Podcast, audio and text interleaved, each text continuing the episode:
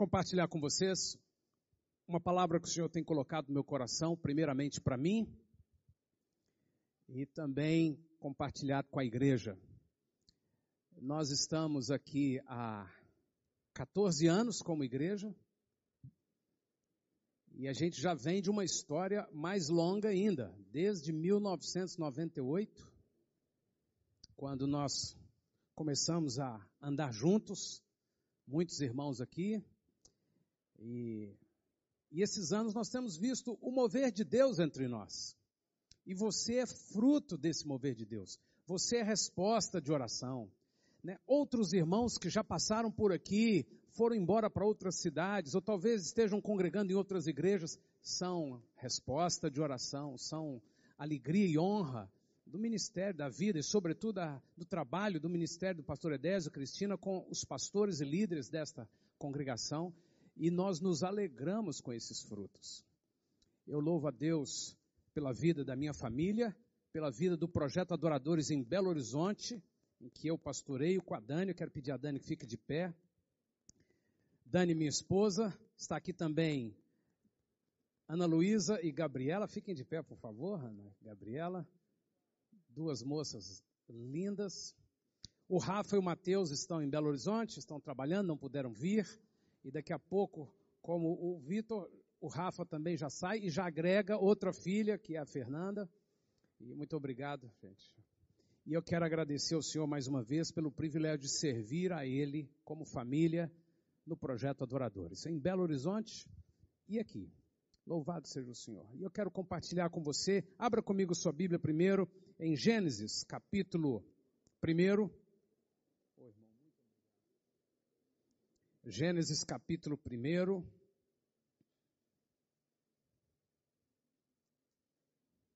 Vamos ler o verso 27 e o verso 28.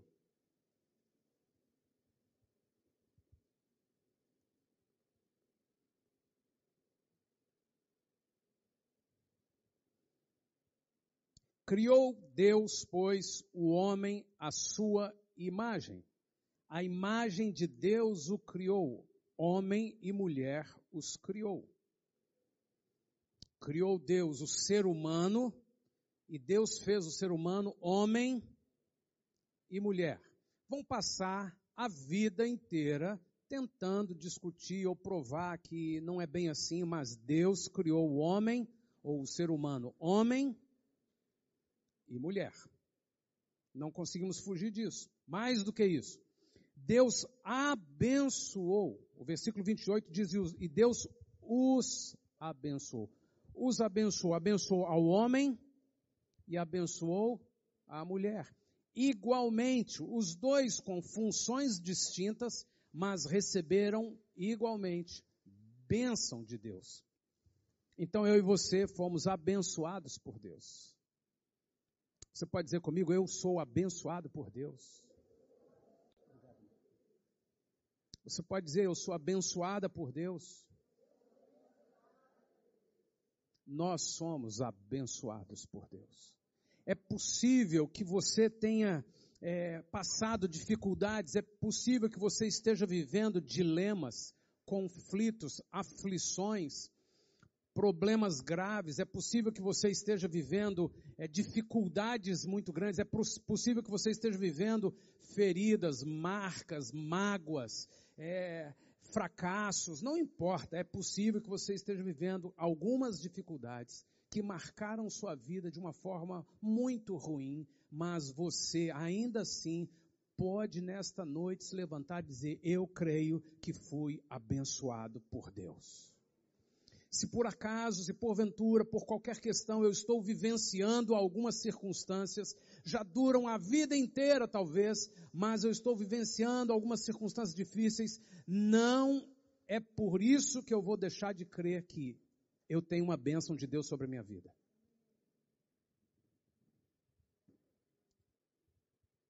Você tem uma bênção de Deus sobre a sua vida. Eu e você fomos abençoados por Deus. Diga isso a quem está ao seu lado. Excelente, irmão. Ficou muito bom. Excelente. Diga mais alguém: você é uma pessoa abençoada por Deus.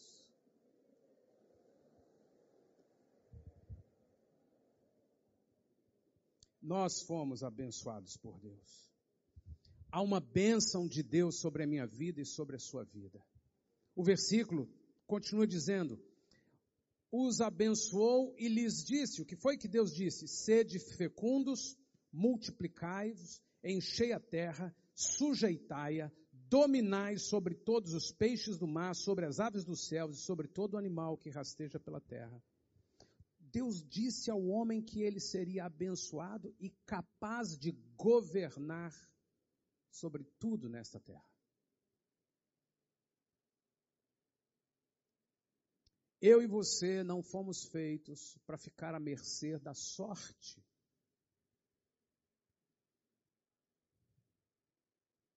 Nós fomos criados por Deus e recebemos uma porção de bênção para governar. Diga, para governar.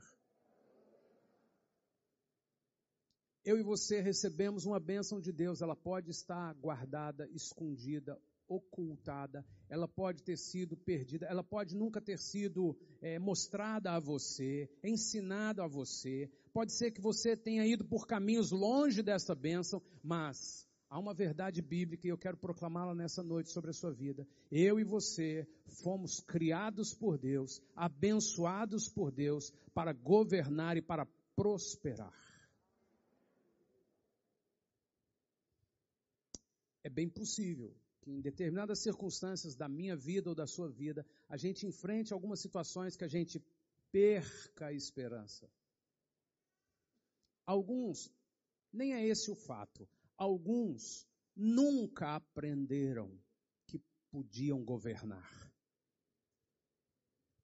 Alguns apanharam desde cedo, alguns foram molestados sexualmente, alguns foram roubados, lesados desde cedo e aprenderam que a vida não é fácil, você se vira, se você não pisar nos outros, você não consegue, se você não der sorte, você não consegue. É assim que muitos vivem hoje, aprenderam isso, ou herdaram isso, ou não herdaram o conhecimento da palavra do Senhor, então acreditam que a vida é assim, mas, segundo as Escrituras, eu proclamo na autoridade do nome de Jesus Cristo, sobre a minha vida e sobre a sua vida, que fomos criados à imagem e semelhança de Deus, está uma bênção, e a bênção do Senhor inclui governar sobre todas as coisas dessa terra.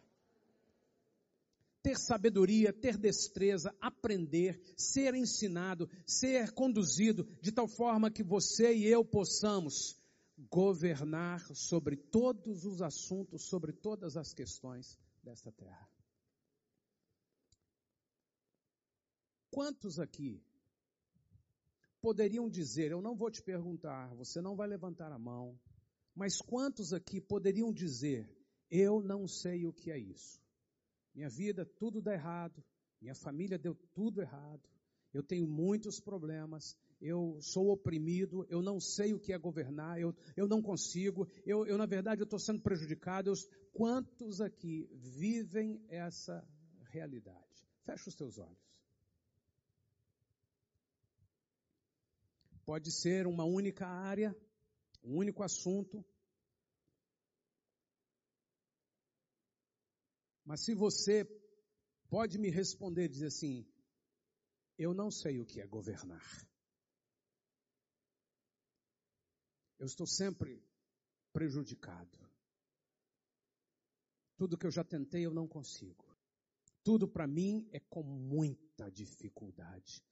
E se fosse só a questão da dificuldade, tudo bem, mas é que tudo, depois da dificuldade, vem sempre fracasso, frustração. Eu não, eu não consigo ver resultado, fruto. Talvez seja você essa pessoa. E com seus olhos fechados, você vai colocar diante do Senhor sua vida. Senhor, nesta noite eu quero sair desse lugar, tendo recebido uma porção do Espírito Santo, de tal forma que eu me levante para viver esta semana e o restante deste ano, que ainda tenho todo para viver, como quem recebeu uma bênção de governar. Em nome do Senhor Jesus. Pai, nesta noite nós estamos diante do Senhor. E nós nos colocamos no teu altar porque nós queremos que a tua palavra não apenas mexa com o nosso intelecto, não apenas mexa com a nossa emoção, mas acima de tudo transforme o nosso ser. Se você tem uma oração a fazer ao Senhor, se você está colocando diante do Senhor alguma questão, com seus olhos fechados, você vai ficar de pé numa declaração pública: Senhor, eu tenho questões da minha vida que hoje eu vou deixar no teu altar e eu vou substituí-las por uma convicção de que Deus me abençoou para governar e para prosperar. É uma declaração pública que você faz. Embora seja pública, o objetivo não é que as pessoas vejam.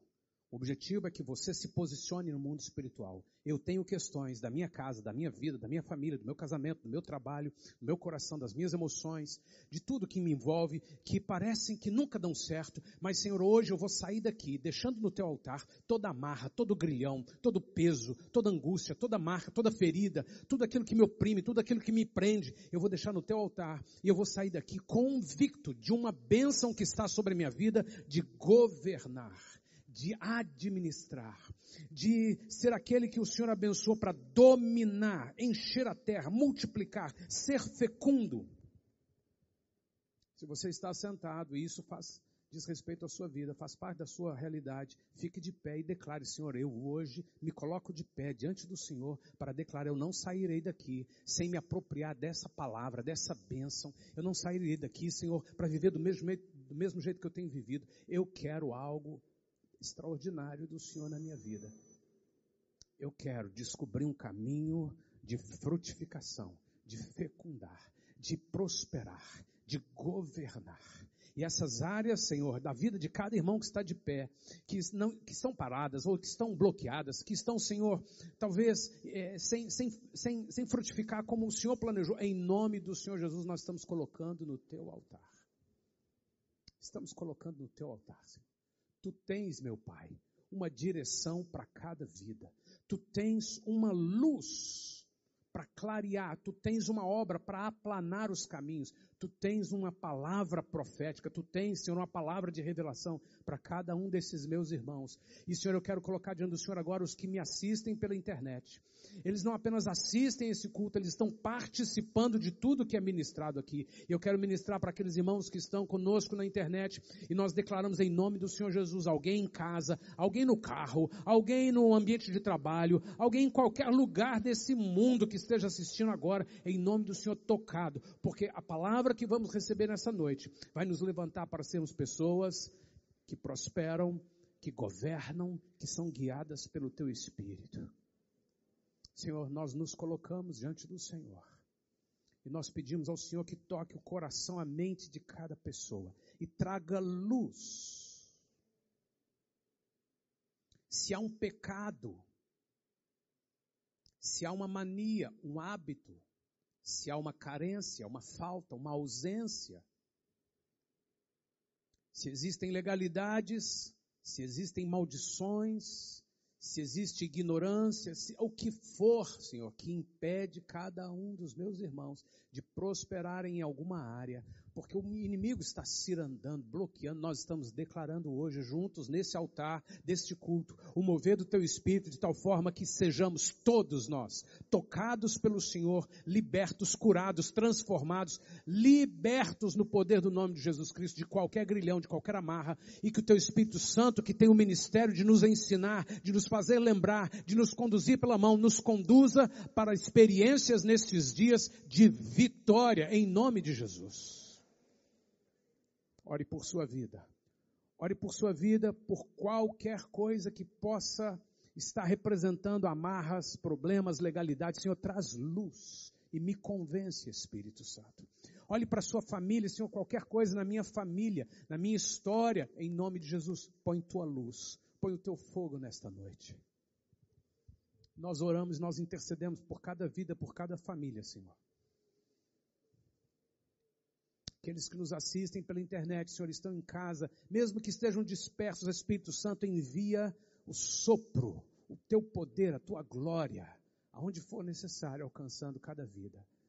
Assim nós colocamos nossas vidas no teu altar nesta noite, na expectativa do que o Senhor vai nos guiar nesta noite, em nome de Jesus. Se você concorda, diga amém. Amém, Senhor. Pode se assentar, irmão. Abra comigo a sua Bíblia na carta aos Hebreus.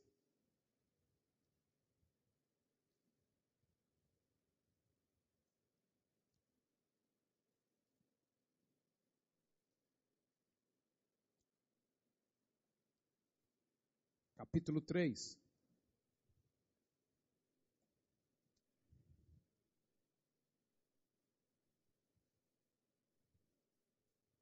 Nós vamos ler partir do versículo 1. Leia a Bíblia. E sempre que puder, leia em voz alta. Mesmo que você leia em voz alta com voz baixa. Por isso, santos irmãos, participais da vocação da Santa, considerai atentamente o apóstolo o sumo sacerdote da vossa confissão. Para ninguém ouvir, ou para não incomodar alguém, ou porque está no ambiente, está no ônibus, sempre leia emitindo sons, sempre que possível declarando com autoridade. Então leia comigo. Ainda que você vá ler aqui na tela, se você vai ler na tela, leia com toda atenção. De preferência que você leia agora e leia durante a semana na sua Bíblia. Por isso, irmãos, santos irmãos, que participais da vocação celestial. Considerai atentamente o apóstolo e sumo sacerdote da nossa confissão, Jesus o qual é fiel àquele que o constituiu, como também o era Moisés em toda a casa de Deus. Jesus, todavia, tem sido considerado digno de tanto maior glória do que Moisés, quanto maior honra do que a casa tem aquele que a estabeleceu. Pois toda casa é estabelecida por alguém, mas aquele que estabeleceu todas as coisas é Deus. E Moisés era fiel em toda a casa de Deus como servo para testemunho das coisas que haviam de ser anunciadas. Duas coisas aqui antes de continuarmos a leitura que são de extrema importância você guardar. Primeiro, para vós que participais da vocação celestial. Eu e você estamos vivendo uma vida cotidiana, uma vida natural, uma vida terrena, mas nós, uma vez que nascemos de novo, quantos nasceram de novo? Levante a mão. Quantos têm certeza que nasceram de novo? Levante a mão. Nós que temos certeza que nascemos de novo. Se por acaso você não tem certeza que nasceu de novo, você precisa vir para um pequeno grupo. Você precisa vir para um grupão e sentar com alguém que vai ter a alegria de te dizer o que é nascer de novo e como nascemos de novo. Porque a nossa vida muda. Quantos tiveram a vida mudada porque nasceram de novo? E quando nós nascemos de novo, nossa natureza muda, nós passamos a participar da vocação celestial. Mais do que essa expressão ainda, nós passamos a participar da natureza de Deus.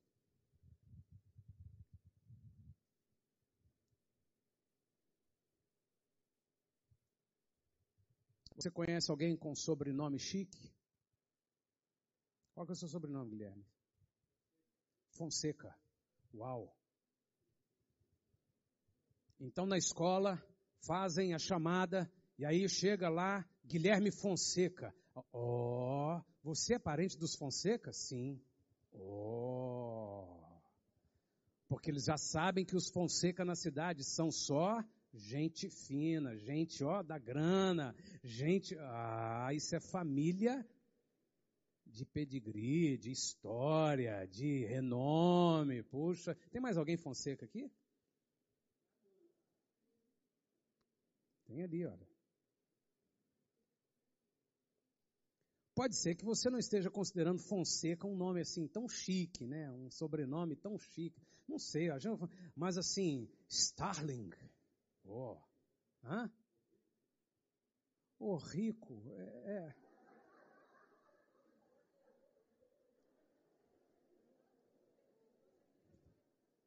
Lá em Minas Gerais tem Pentanha Guimarães. Uau, família Pentanha, família nobre, família de história, família de muita fama. Então, quando você descobre que alguém tem o sobrenome daquela família muito nobre, muito elitizada, muito enriquecida, honrada, você já imediatamente você tem uma reputação. Cara, você é dos, da família dos Fonseca? Sou da família dos Fonseca. Ou do Zorrico, sou da família do Zorrico. Não sou rico ainda não, mas sou da família Rico. Você sabe do que eu estou falando. Se alguém tem um sobrenome ligado a uma família nobre, pronto, você já olha para aquela pessoa de uma outra forma. Não precisa nem saber o nome, mas assim, se é um nome popular que todo mundo tem, não desperta interesse. Mas se na lista da escola, na lista de presença, vem um sobrenome assim muito sofisticado, você já, ó, ó, ó. Eu quero dizer a você que se você nasceu de novo, você não tem apenas um sobrenome, você foi ligado, você passou a pertencer, não a família de nome reputado, de, de boa reputação no mundo, mas você passou a pertencer à família de Deus. É isso mesmo, eu nasci de novo. Eu passei a fazer parte da vocação celestial. Eu passei a fazer parte da família de Deus. Eu sou membro do corpo de Cristo. Eu não sou apenas membro de uma igreja local. Eu não sou apenas membro de uma determinada religião. Eu me fiz, ou melhor, Deus me fez pelo novo nascimento, uma vez que eu me levantei e decidi por Jesus, Ele me fez membro do corpo de Cristo. Eu pertenço a uma família nobríssima, não apenas de nome nobre, o nome de Jesus, mas uma família que tem uma história história que começa lá no, na eternidade e não termina nunca e vai pela eternidade afora, cheia de glória, cheia de graça, cheia de vida, cheia de vitória, cheia de promessas, cheia de heranças. E só você pode crer nisso, de tal forma que isso incendeie seu coração. Só você pode passar a olhar para essas coisas dessa forma, além da religião, além de frequentar a igreja. Eu nasci de novo, então agora eu faço parte da vocação celestial, eu faço parte da família celestial, eu faço parte do corpo de Cristo. Satanás, eu tenho autoridade sobre você. Mais do que isso, um dia Deus me disse: você vai prosperar, você vai governar, você vai multiplicar, você vai, você vai ser quem coordena, quem vai gerir, você vai ser quem domina todas as coisas nessa terra. Deus me fez participante desta natureza. Então, se você está vivendo até aqui uma vidinha mais ou menos batalhando a força do seu braço, tentando, tentando, tentando. De vez em quando acontece alguma coisa que você, ai meu Deus, dá até medo, porque eu já sei que depois tudo vai minguando, tudo vai.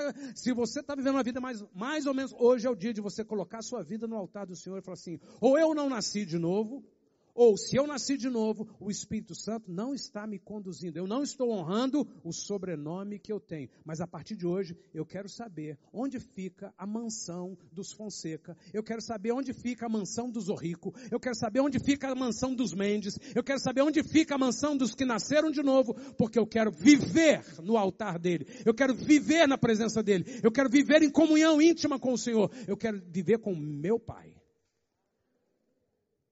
Você está entendendo o que eu estou dizendo? Outra questão que eu quero destacar antes de continuarmos lendo aqui é, Moisés era fiel em toda a casa de Deus como servo para testemunho das coisas que haviam de ser anunciadas. Por que é que você fica fiel? Por que é que você decide permanecer fiel ao seu grupão? Fiel a sua célula? Por que é que você decide permanecer fiel ao seu devocional, fiel à leitura bíblica, fiel ao tempo de adoração, fiel nos dízimos das ofertas? Por que é que você decide permanecer fiel nos cultos? Por que é que você decide permanecer fiel com o dom que Deus te deu, com o ministério que Deus te deu? Por que é que nós decidimos permanecer fiéis? Porque quando nós permanecemos fiéis, nós o fazemos para testemunho. Diga para testemunho a nossa fidelidade ao Senhor, independente da circunstância. Eu não estou tendo tempo, as coisas estão difíceis, ou então na pandemia, não, não, não interessa, Senhor, eu vou permanecer fiel, porque quando eu permaneço fiel, eu mesmo estou declarando um testemunho público do que? Das coisas que serão anunciadas. Se eu permaneço infiel, o que é que vai ser anunciado? Não deu certo, fracassei, tentei, não consegui, mais problema, fui pego de surpresa, perdi de novo. Mas se eu e você nos colocamos fiéis ao Senhor, o que é que vai ser anunciado? Eu quero retomar só uma única declaração. Filho, eu te abençoei para você ser um que governa, um que prospera, um que põe a mão e prospera e é abençoado. Nós podemos continuar lendo o texto. O versículo 6 diz: Cristo, porém, como filho em sua casa, a qual casa somos nós, se guardamos firme até o fim, fidelidade, a ousadia e a exultação da esperança. Versículo 7. Assim, pois, como diz o Espírito Santo hoje, se ouvides a sua voz, não endureçais o vosso coração como foi na provação, no dia da tentação no deserto, onde os vossos pais me tentaram, pondo-me à prova, e viram as minhas obras por quarenta anos. Por isso me indignei contra essa geração e disse, estes sempre erram no coração, eles também não conheceram os meus caminhos. Assim jurei na minha ira, não entrarão no meu descanso. Diga comigo essa última frase. Não entrarão no meu descanso.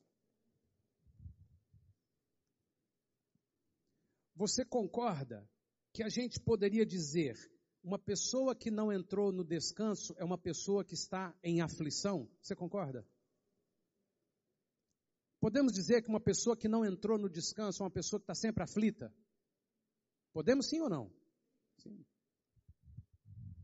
uma pessoa preocupada demais é alguém que entrou no descanso ou alguém que não entrou no descanso? Você conhece alguém assim?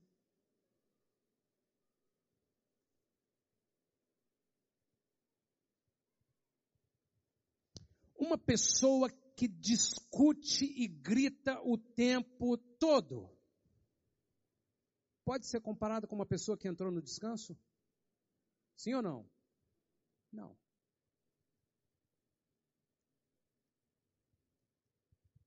Uma pessoa desconfiada. Todo mundo está querendo levar vantagem em cima dele. Todo mundo está. É uma pessoa que entrou no descanso ou não? Não. Olha o texto que nós acabamos de ler. Deus vira para o seu povo e diz assim: Olha, essa geração que erra no coração, porque não conhece os meus caminhos, eu estou dizendo, não vão entrar no meu descanso.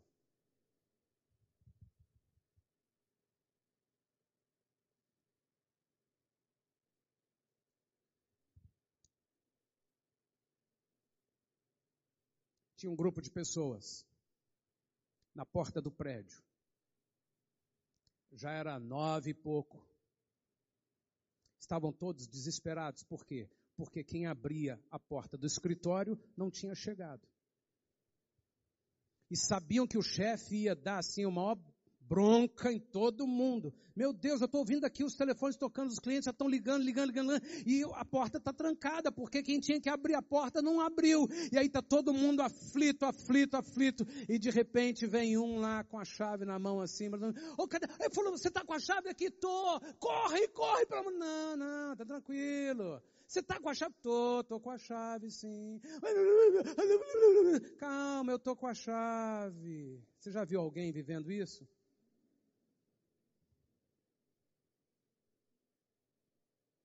Por que, que ele pode estar mais descansado?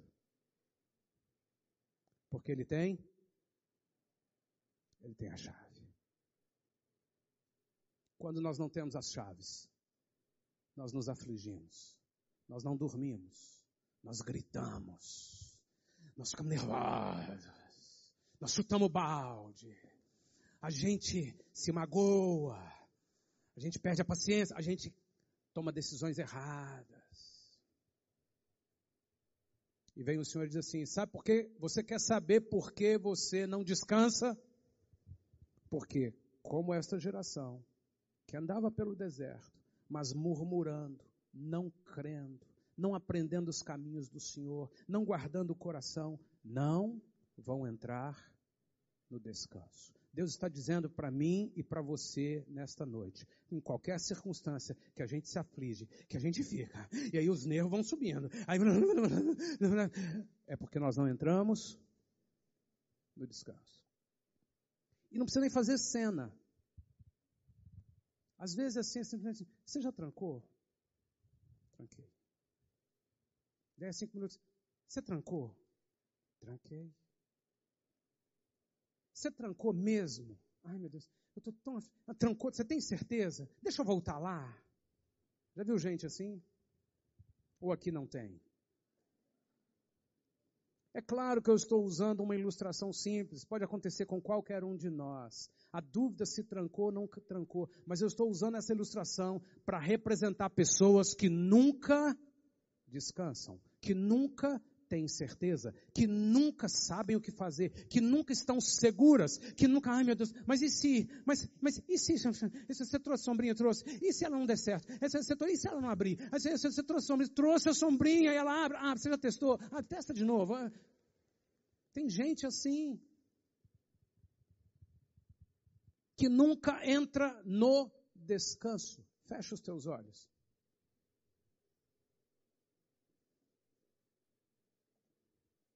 Você que está me assistindo em casa, ou pela internet, hoje, ou em qualquer outro momento. Você é uma pessoa que nunca descansa.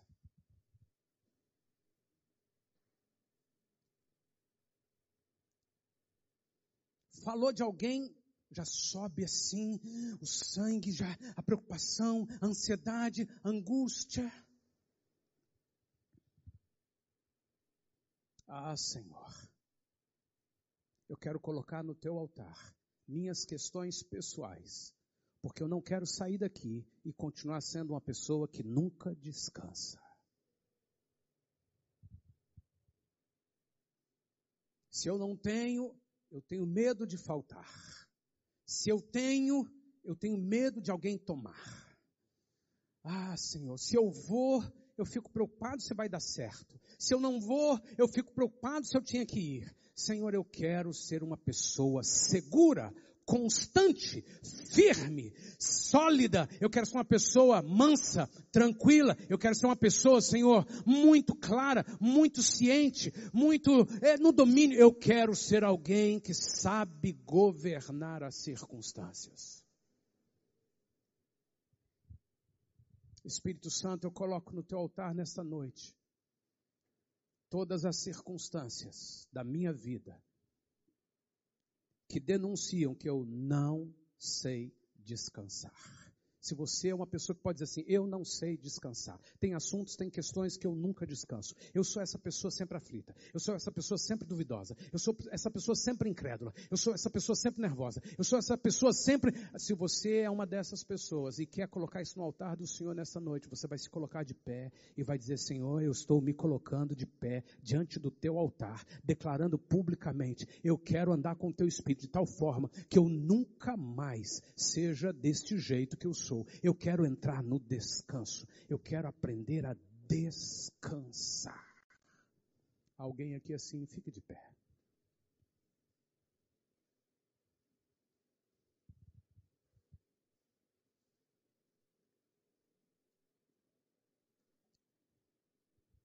Pai, nós colocamos diante do Senhor nesta noite as nossas vidas. Senhor, todos os que estão assentados, podem dizer. Eu que estou pregando posso dizer. Existem momentos em que a gente tende a não descansar, a se preocupar, se agoniar, se afligir, reagir, levantar alguma reação, Senhor, de, de não mansidão, alguma reação de, de agressividade, Senhor, e nós queremos nos colocar no teu altar e dizer: nós queremos aprender a descansar. Descansar. Eu quero, Senhor. Senhor, eu tenho deixado de ser fiel na tua casa de ser fiel nas coisas do teu reino. Eu tenho deixado de ser fiel até mesmo com alguns compromissos lá do trabalho, da escola, da família, porque, Senhor, eu estou muito ansioso, eu estou muito preocupado, eu estou muito assim, é, exageradamente agressivo e, e assim eu quero conseguir, eu estou rodando igual barata tonta, Senhor, mas hoje eu quero sair desse culto tendo levado da tua parte uma palavra de bênção. Eu vou aprender a governar eu não quero aprender a reagir como barata tonta, desesperado, ansioso, angustiado, medroso. Eu não quero, Senhor, viver fora do descanso. Levante a sua voz, expresse ao Senhor a sua oração. Daquele jeito, deixa o som sair aí pela máscara não precisa ser alto para todos ouvirem, mas deixa o som da sua voz, aí na sua casa, deixa o som da sua voz sair da sua boca. Senhor, eu estou recebendo essa palavra nesta noite. Eu tenho uma bênção sobre a minha vida. O Senhor me abençoou segundo a imagem e semelhança que tenho de ti, para prosperar, para governar, para frutificar. Senhor, em nome do Senhor Jesus. Eu me lembro do, do teu texto lá no Evangelho de João, Senhor, que diz que o Senhor me chamou para frutificar, e não apenas frutos passageiros, mas frutos eternos. Foi o Senhor quem me escolheu, não fui eu quem te escolhi, o Senhor me escolheu, o Senhor me trouxe a esse culto, o Senhor me fez assistir nessa internet, Senhor, essa mensagem hoje, Senhor, foi o Senhor quem me chamou para frutificar, e Deus, eu estou vivendo muito mais, Senhor, na angústia, na ansiedade, nos desesperos, na falta de descanso, do que no governo. E eu quero aprender a descansar. Me ajuda a administrar meus pensamentos. Põe tua mão sobre a sua cabeça. Põe a tua mão sobre o seu cérebro e diz: Senhor, aqui funcionam os pensamentos e eu quero aprender a administrar meus pensamentos. Eu quero aprender antes de reagir, antes de responder, antes de gritar, antes de duvidar, antes de chorar, antes de espernear, antes de entrar nos lugares que eu estou sempre entrando, Senhor, que não são de descanso. Eu quero aprender a administrar meus pensamentos não por ideias minhas. Eu não quero trocar meus pensamentos de angústia, de medo, de, de, insegurança por ideias minhas, por tentativas, força do pensamento positivo. Não, Senhor, eu quero trocar pela palavra do Senhor, pelo testemunho vivo do Senhor, porque o testemunho anuncia coisas que virão. Eu quero, Senhor, toca a minha vida nesta noite, Senhor. Isso vai desdobrar da minha vida para a vida da minha família, das pessoas, meus amigos, meus colegas, e em nome do Senhor Jesus, eu vou entrar em instâncias de descanso na minha vida, em nome de Jesus. Se você crê, diga amém. Pode se assentar, irmão. O versículo 12 diz assim: Tende cuidado, irmãos. Jamais aconteça haver em qualquer de vós perverso coração de incredulidade que vos afaste do Deus vivo. Tenha cuidado, irmãos. Não permita que a incredulidade tome o seu coração, tome sua mente. Pelo contrário, exortai-vos mutuamente a cada dia. Diga comigo, exortai-vos mutuamente a cada dia. Eu fui exortar o baixista de uma igreja certa vez. E exortar não é apontar o dedo, exortar não é denunciar, exortar não é mostrar que, que ele está pisando a bola. Exortar dizer assim, olha, você errou naquelas notas. Para você não errar mais naquelas notas, você precisa fazer isso, isso, isso isso. Ele virou para mim e disse assim: Quem não erra? Me fala, quem não erra? Ah. Você já viu alguém que você fala o que aconteceu de errado, a culpa vem de uma forma tão violenta que aquela pessoa fica. Vai cuidar dessa vida. Vocês nunca ouviram essa expressão aqui, não? Nunca, nunca ouviram? Aqui não? Não? Aqui não? Ah. Alguém fala que você errou alguma coisa. Alguém te mostra um caminho melhor. Alguém te mostra um jeito para. Assim, mas é assim que eu faço. Ó, eu sou assim, pau que nasce torto, morre torto. Essa também nunca ouviram aqui não, né? Alguém em casa está assistindo, pelo amor de Deus, alguém já ouviu essa expressão? Não, não.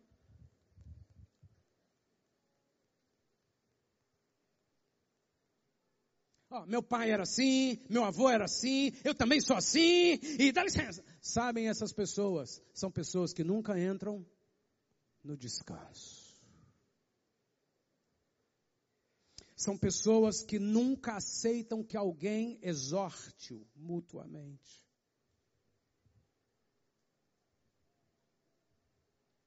No grupão, na mensagem, na igreja, pior ainda em casa.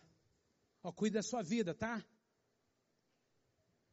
E a Bíblia vem e diz assim: olha, se você não pode ser exortado, você também não vai poder exortar. Então, se vocês não se exortam mutuamente, vocês deixam de crescer, deixam de experimentar as verdades de Deus. A incredulidade cresce no coração de vocês. E sabe o que vai acontecer? Endurecidos pelo engano, vocês não vão entrar no descanso. A história do baixista é verdadeira. E é até possível que algum dia ele ouça essa mensagem, aonde ele estiver aí espalhado pelo Brasil. Mas era mais fácil ele dizer assim: é mesmo? Caramba, errei, errei. Me dá as notas que eu errei. Quais são que eu tenho que tocar? Como é que eu não erro mais? Ufa, pronto. A partir daquele momento, ele não erra mais. Ele entrou aonde? Entrou no descanso. O diabo não quer que nem eu nem você entremos no descanso. E você vai entender mais sobre o descanso já já. Por isso a gente se sobe o negócio e você não é capaz de administrar os pensamentos e pensar: opa, Jesus diz assim: aprendei de mim, que sou manso e humilde de coração. E então encontrareis, encontrareis, encontrareis o quê? Descanso para a vossa alma. Sem inveja, sem complexo, sem angústia, sem irritação, sem medo, vai encontrar descanso para a alma. Você quer ser uma pessoa que passa essa semana experimentando descansos na alma? Você quer? Peça ao Senhor, levante a sua mão e diga: Senhor, eu sou essa pessoa. E eu quero ter experiências pontuais com o Senhor nessa semana, que vão me levar para um lugar de quebrantamento, de choro, de alegria, de, de gozo, de culto, de adoração, porque o Senhor está me, me, me ensinando, o Senhor está me guiando, eu estou aprendendo a administrar meus pensamentos, eu estou aprendendo a ouvir a exortação, eu estou aprendendo a quietar meu coração e entrar num lugar de descanso. Versículo 14, porque nós temos tornado, nós, porque nos temos tornado participantes de Cristo, se de fato guardamos firme até o fim a confiança que desde o princípio tivemos. Versículo 15: Enquanto se diz hoje, se ouvides a sua voz, não endureçais o vosso coração, como foi na provocação. Ora, quais os que, tendo ouvido, se rebelaram? Não foram de fato todos os que saíram do Egito por intermédio de Moisés? E contra quem se indignou por quarenta anos? Não foi contra os que pecaram, cujos cadáveres caíram no deserto? E contra quem jurou que não entrariam no seu descanso, senão contra os que foram desobedientes? Vemos, pois, que não puderam entrar por causa da incredulidade. Não puderam entrar no descanso por causa da incredulidade. Quantos são incrédulos aqui? Levante a mão. Não, ninguém vai levantar. O que é ser incrédulo? Eu pergunto, onde fica a rua Quintino Bocaiúva? Você vira para mim e diz assim, você entra aqui à direita, dois quarteirões, vira à esquerda, você vai estar na Quintino Bocaiúva. Aí eu pego o carro e viro para o outro lado e vou tentar lá embaixo na passarela. Eu estou procurando a rua. Eu crio ou não na informação? Não. A Bíblia diz assim: anda por esse caminho, anda assim, não anda ali, anda aqui e eu ando do jeito que eu quero, eu crio ou não? Não crio. Mas eu levo o nome de crente, porque o pastor é crente. Eu e você precisamos colocar diante do Senhor hoje, Senhor, quais são as coisas que eu estou me comportando como incrédulo? Eu conheço a palavra, eu já ouvi, mas eu vou tomando os meus caminhos como se eu soubesse. Deixa eu tentar primeiro do meu jeito, Senhor. Senhor, eu não quero ser como o povo de Israel no deserto, que morreu tentando a vida no deserto dessa vida e não entrou no descanso. Por quê? Porque não parava para ouvir os caminhos do Senhor. É por isso que nós não entramos no descanso. Por último, leia comigo Hebreus capítulo 4. Temamos, portanto, que sendo nos deixada a promessa de entrar no descanso de Deus, suceda parecer que algum de vós tenha falhado, porque também a nós foram anunciadas as boas novas, como se deu com eles, mas a palavra que ouviram não lhes aproveitou, visto não ter sido acompanhada pela fé naqueles que a ouviram. Nós, porém, que cremos, entramos no descanso. Diga comigo, nós, porém, que cremos, entramos no descanso. Diga comigo, quando eu creio, eu entro no descanso. Nós pôs no descanso, conforme Deus tem dito, assim jurei na minha ira, não entrarão no meu descanso, embora certamente as obras estivessem concluídas desde a fundação do mundo. Porque em certo lugar, assim disse no tocante ao sétimo dia, e descansou Deus no sétimo dia de todas as obras que fizera. Diga comigo, e descansou Deus no sétimo dia. Você consegue se lembrar de Deus fazendo todas as coisas no primeiro dia, no segundo dia, no terceiro dia, no quarto dia, no quinto dia, no, no sexto dia. E no sétimo dia, Deus o quê? Descansou. Você consegue ver Deus assim? Deus estava esguelando no sétimo dia e precisou descansar? Não. Então, como é que Deus entrou no descanso no sétimo dia? Guarda bem isso, irmão. Para a sua vida, no poder do Espírito Santo, guarde isso. Entrar no descanso é o mesmo que entrar no governo.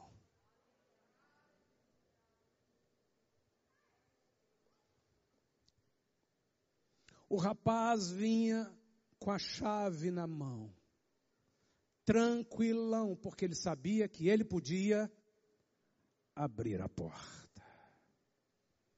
Ele tinha condição de governo. O sujeito que deve o imposto, ele morre de medo da campainha. O sujeito que está fazendo maracutaias pode passar anos sem que ninguém pegue ele. Seja alguma coisa moral, seja alguma coisa fiscal, seja qualquer assunto, vai ficar. Mas, quando toca o telefone, ufa, não era. Vive uma vida de apreensão porque não pode entrar no descanso. Mas se não pode entrar no descanso, não pode entrar também no governo. É escravo.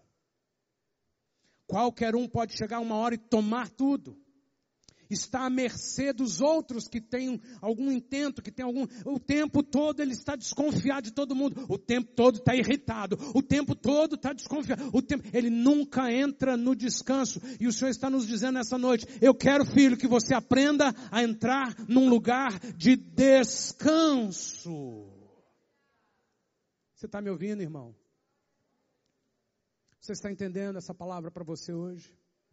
Mesmo que eu não olhe nos seus olhos, Senhor, eu não quero mais ser uma pessoa que vive fora do descanso, em qualquer assunto da minha vida.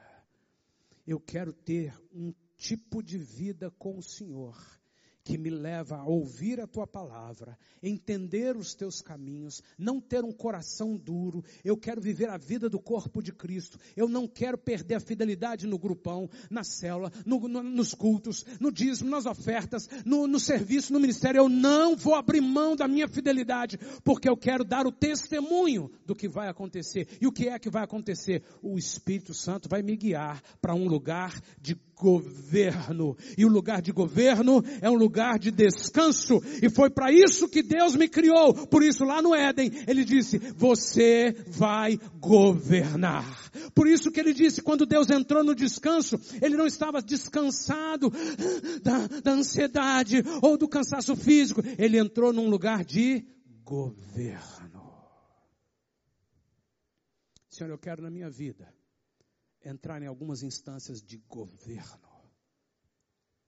Eu quero deixar de ser uma pessoa que tem medo, que tem angústias, que nunca sabe, que está sempre imprudente, que está sempre dando cabeçada, porque eu, eu quero fazer do meu jeito, eu não quero ser um incrédulo que nunca ouve quem está me aconselhando, nunca se submete ao meu, ao meu líder, aos meus pastores, aos meus pais, aos, a quem me ensina, aos meus professores. Eu, Senhor, eu quero passar a ser uma pessoa que aprende, que pode ser exortada, que pode ser aconselhada, que pode até ser mesmo ser colocada ali, olha, você errou, você vai ter essas consequências, mas eu quero aprender, porque se eu aprendo, eu posso crer, se eu creio, eu posso seguir, se eu sigo o caminho, eu vou entrar num lugar de descanso, e o lugar de descanso é um lugar de quem governa.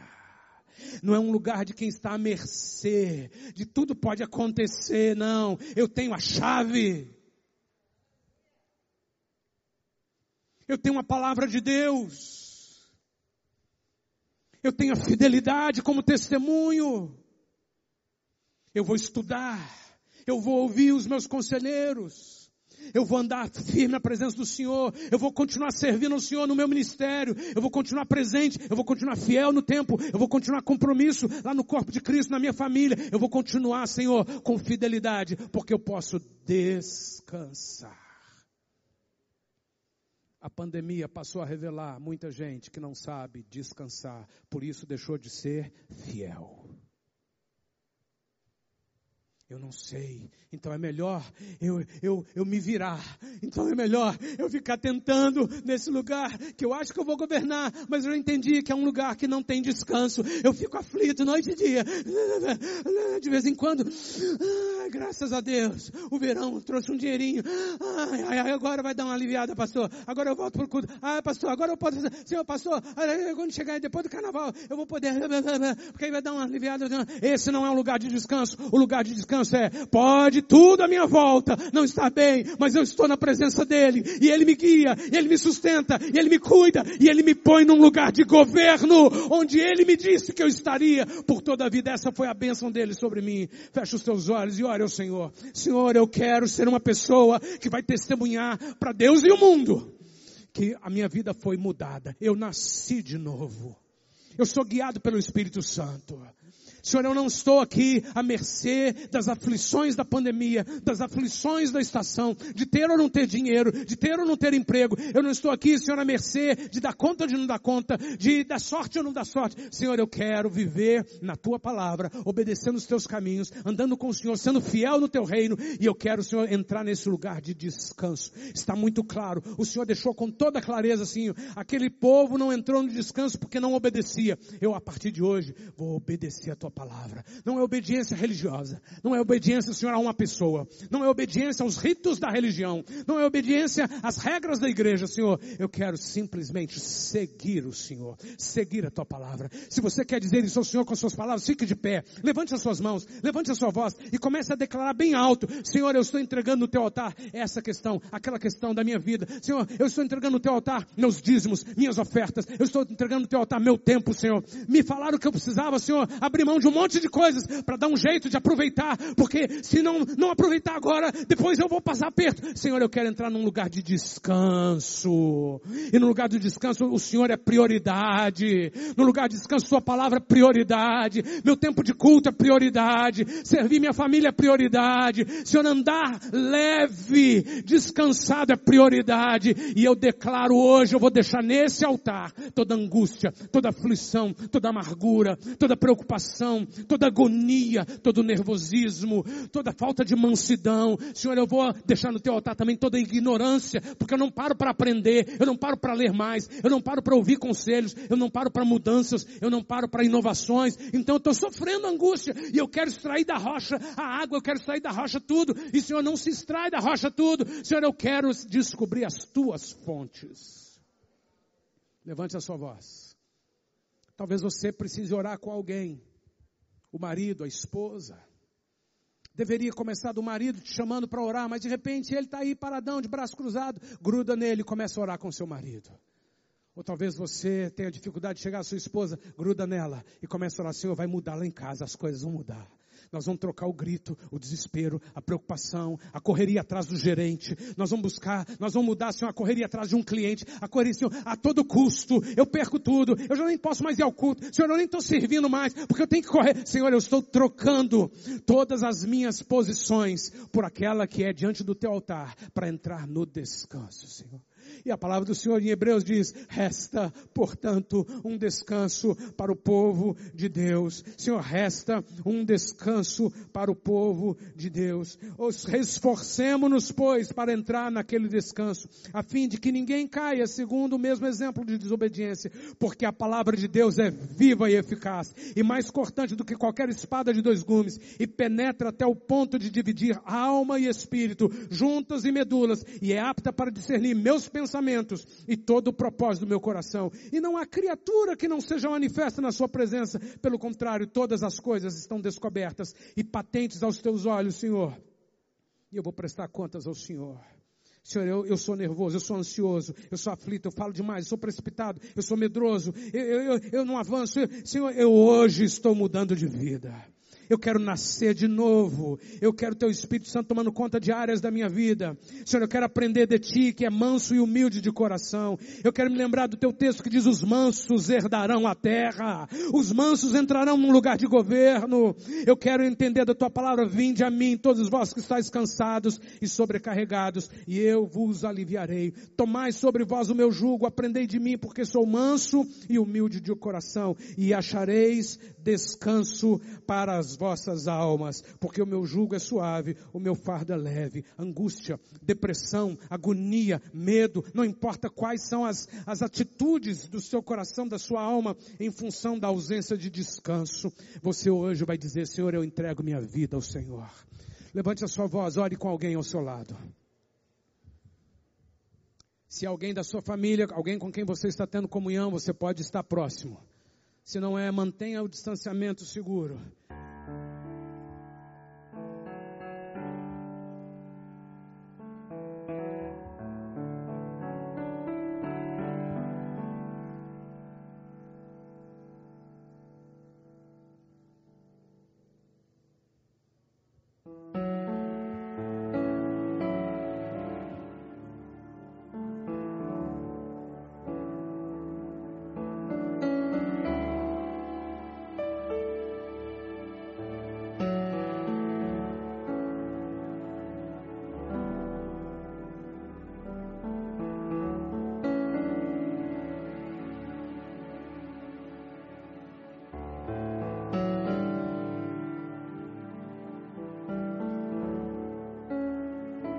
Você que está em casa, não deixe que nada te distraia.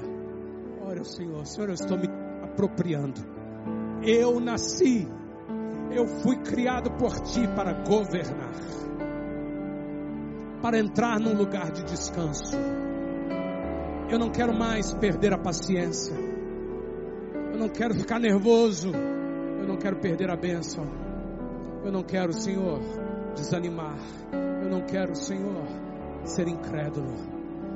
Eu não quero, Senhor, correr, correr atrás do vento. Eu não quero, eu quero entrar num lugar de descanso. Então eu serei fiel.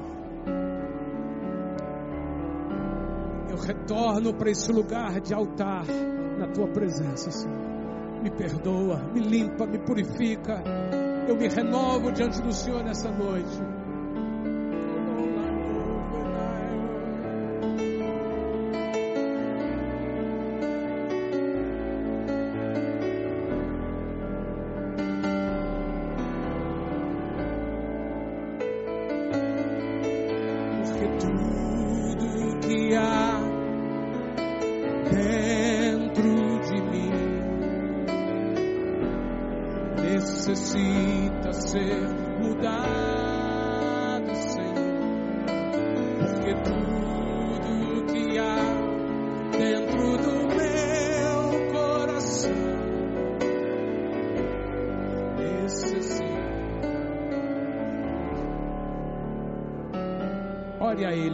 Jones.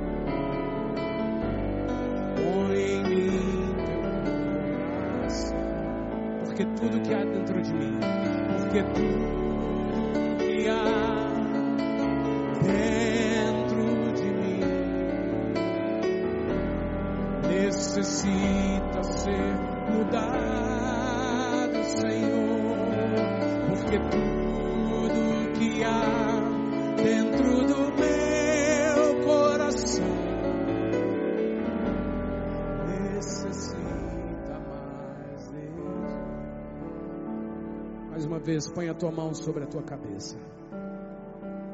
Faça a sua oração, Senhor. Eu quero uma mudança na forma de pensar. Eu peço que o Teu Espírito Santo me ajude a lembrar. Na hora que vier a angústia, a apreensão, o desespero, a aflição, a reação, o nervosismo, qualquer tipo de agressividade, qualquer tipo de falta de descanso, na hora que vier, Senhor, Teu Espírito vai me trazer pensamentos de paz e não de angústia. E eu vou arriscar por fé descansar. Eu simplesmente vou optar pelo caminho de descansar e esperar. Eu não estou falando, Senhor, de não agir como preciso agir, mas estou falando de que não vou agir na força do braço, no nervosismo, na reação impensada, inconsequente, mas eu vou descansar. E eu vou experimentar nessa semana, talvez hoje ainda, o mover do Senhor de alegria, de paz e de governo. Proclame isso para você. Comece a governar usando sua voz, suas palavras. Senhor, eu vou exercer o governo que recebi como autoridade do Senhor dentro de casa, não é no grito, é na palavra de bênção. Eu vou estender as mãos sobre os meus filhos, sobre minha esposa, meu marido, sobre meus pais, sobre minha família. Eu vou orar lá no ambiente de trabalho. Eu vou ser instrumento do Senhor que vai trazer paz, porque Tu és o príncipe da paz e o Senhor habita em mim. E se nesta noite alguém está aqui, mesmo assistindo pela internet, e não entregou sua vida a Jesus, hoje é o dia de você dizer: Eu quero entregar minha vida a Jesus Cristo. Eu quero nascer de novo. Eu quero ser guiado pelo Espírito Santo. E eu quero entrar num lugar de descanso e de governo. Diga mais uma vez. Porque tu